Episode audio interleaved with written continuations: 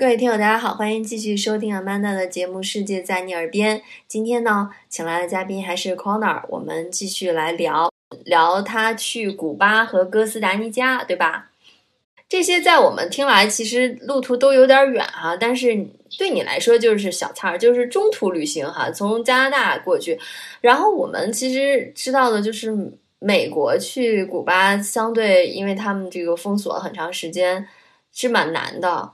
对于这个，像我们在国际上一直是保持一种温和友善的加拿大人的形象，所以这个就还还挺容易的，对吧？就是你是直接从 Montreal 直接飞古巴吗？是直飞吗？嗯，对，直飞也就是呃三四个小时吧，也蛮方便的。哥斯达黎加要转一下，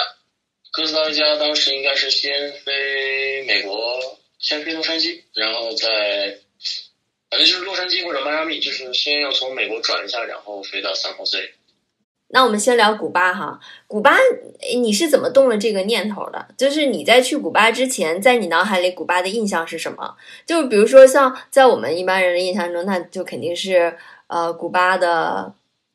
卡斯特罗，对吧？这是一个标签儿。还有什么古巴的雪茄是一个标签儿，还有什么古巴的这个色彩丰富的这种。带有一些那个西班牙风格的这个拉美风格的这种建筑。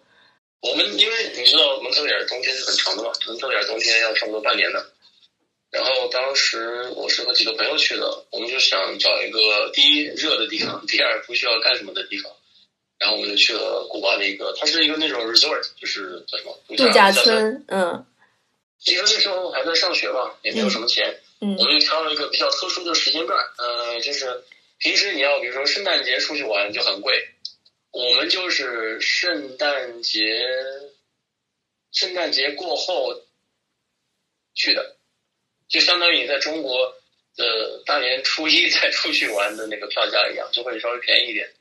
啊，哎，所以你的目标就是沙滩，那你第一站到底去没去哈瓦那呀？那应该是在哈瓦那边上的一个一个一个一个城市。就是等于是我们去了，惭愧的时候，我们去了古巴，就是在就是在那个度假村待着，然后有个个别的活动是在度假村周围，然后其他像哈瓦那什么应该都没去。那你就跟我说，在古巴的这个沙滩躺着，跟别的地儿有有啥不一样的？有什么奇遇吗？那次去有有几个点是让我特别难忘的啊。呃，第一，首先这是我第一次去这种度假村模式的旅游，就是以前出去旅游都是要么跟家人出去。要么就是去的比较怎么说呢？你要要这边走啊，那边走啊，就是就是很多活动呢。就是第一次完全以放松为目的出去，你就会觉得轻松好多了。就是你到了呃，把行李什么东西都放下以后，你就没事了。而且他那里就是吃喝全包的嘛。嗯。你二十四小时你想吃什么想喝酒都可以。然后我们基本上就去哪里手里就会拿着一杯那个那个叫什么？摩吉托，它它叫它叫 Cuba Cuba 呃 Cuba Libre 自由古巴嘛，啊自由古巴就是 Rum and Coke，也就是可乐和朗姆酒嘛。啊啊然后嗯，反而是我们到 resort 出去以后，也有几件事情对我的印象蛮深的。呃，一个是我发现就是中国中国人在古巴特别的受欢迎，就是我我们出去我看到第一个东西呢是一辆招手亭，我我不知道嗯大家知道不知道招手亭是什么？我小时候我是在兰州出生的，然后兰州呢那时候，呃，就等于是中中型的巴士吧，我们把它叫招手停。哦。那这些车呢，就现在在古巴作为什么？作为他们的公共汽车，也就是说，在古巴的很多的东西都是从中国运过来，所以古巴人民对中国是中国人民是非常非常欢迎的。嗯。呃，而且他们那边的。整体的这个系统也很好，他们比如说，呃呃，大学啊，就是你考上大学是有很多补贴的，他们的医疗系统也也也很好，所以会有很多会有很多其他国家的人来古巴看病。呃，举个例子，像加拿大，它是全民全民医保嘛，但是就会很慢，就比如说你要去要去拍个片子，可能得等两个月、三个月这样，所以就有很多人他们会专门飞到古巴来来看病。嗯，还有一个点是。古巴是让我爱上拉丁舞的地方，哦，就是我们有一天晚上去一个一个 club 跳舞，然后去了以后，当地人呢就非常非常的热情，啊、就拉着我们一起跳，然后教我们，然后因为你知道，就是平时你出去蹦迪的时候啊，呃，你去蹦迪的地方跳舞，它它自然而然就会有一种有一种 sexual tension，就是比如说你跟一个女你去找一个女孩子跳舞，这个女孩子先入为主的就会觉得你是有什么目的的。嗯但是拉丁舞不一样，嗯它它虽然动作本身可能非常的非常的 sensual，非常的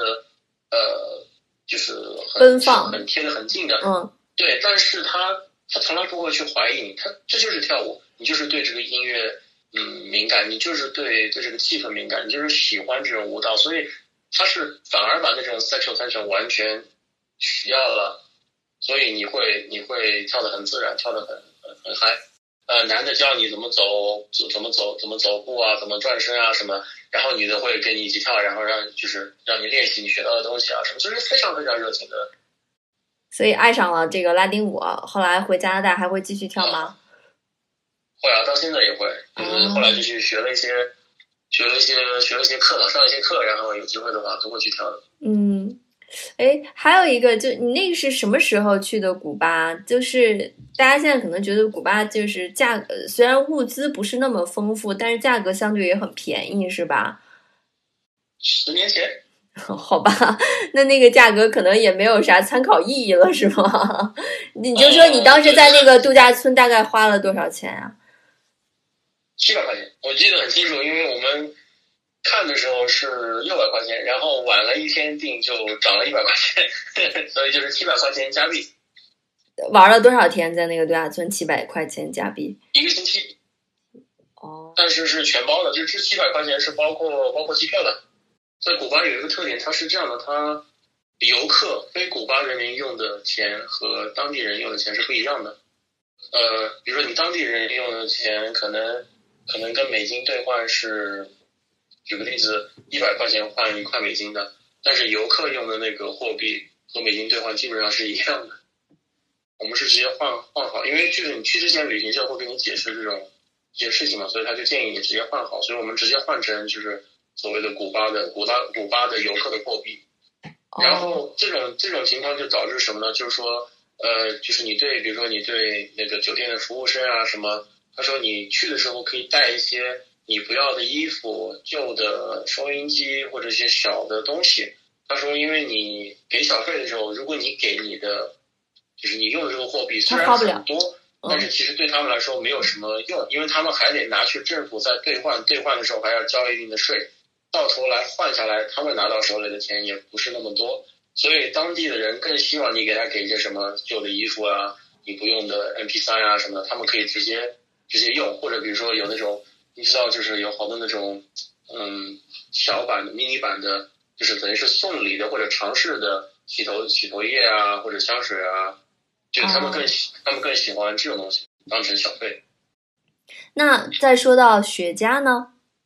雪茄我们当时就是没有一个人懂，你知道吗？我们其实就就想去尝试一下，然后就跑到一家店里面去看了一看，啊，那个人大概跟我们讲了讲，讲跟我们介绍这个是什么，呃，它的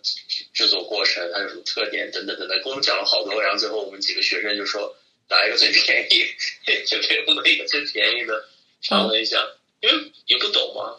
就当时我估计我们都不知道雪茄是不可以吸进肺里面的，我们以为就和抽烟一样是要要吸进去的，然后每个人都就把我们都呛了一阵子。后来那个人才告诉我说，等等等等，这个你你只是在嘴巴里面尝尝味道，然后把烟吐出来。最后一个就是我们当时去去做了一个小船，它那个像相当于我们的羊皮筏子那种，就是他反正自己自己搭的一个船，上面有帆，然后他带我们出海。然后当时因为因为是自己搭的嘛，我我就觉得可能就像就像我们划的船那种感觉，但是到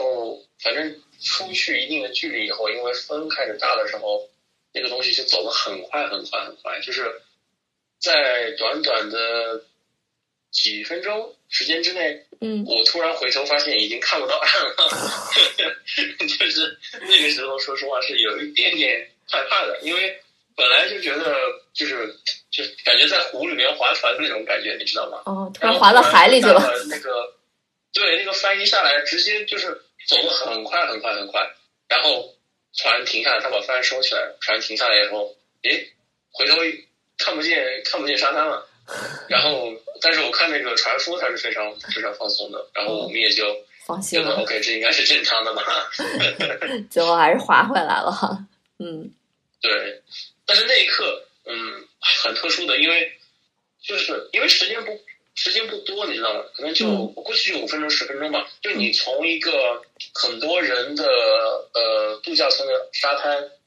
走出来，然后突然一下子进入了特别平静的大海中间的那种感觉，那个那个感觉很特殊。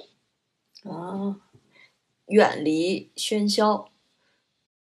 哎，你这个古巴之行哈，确实 别具一格。嗯对，所以虽然没有没有去什么什么，但是还是蛮嗯，就是不是典型的古巴之旅，但是对于你自己来说是一个还蛮有意思的经历。嗯，蛮有意思的是。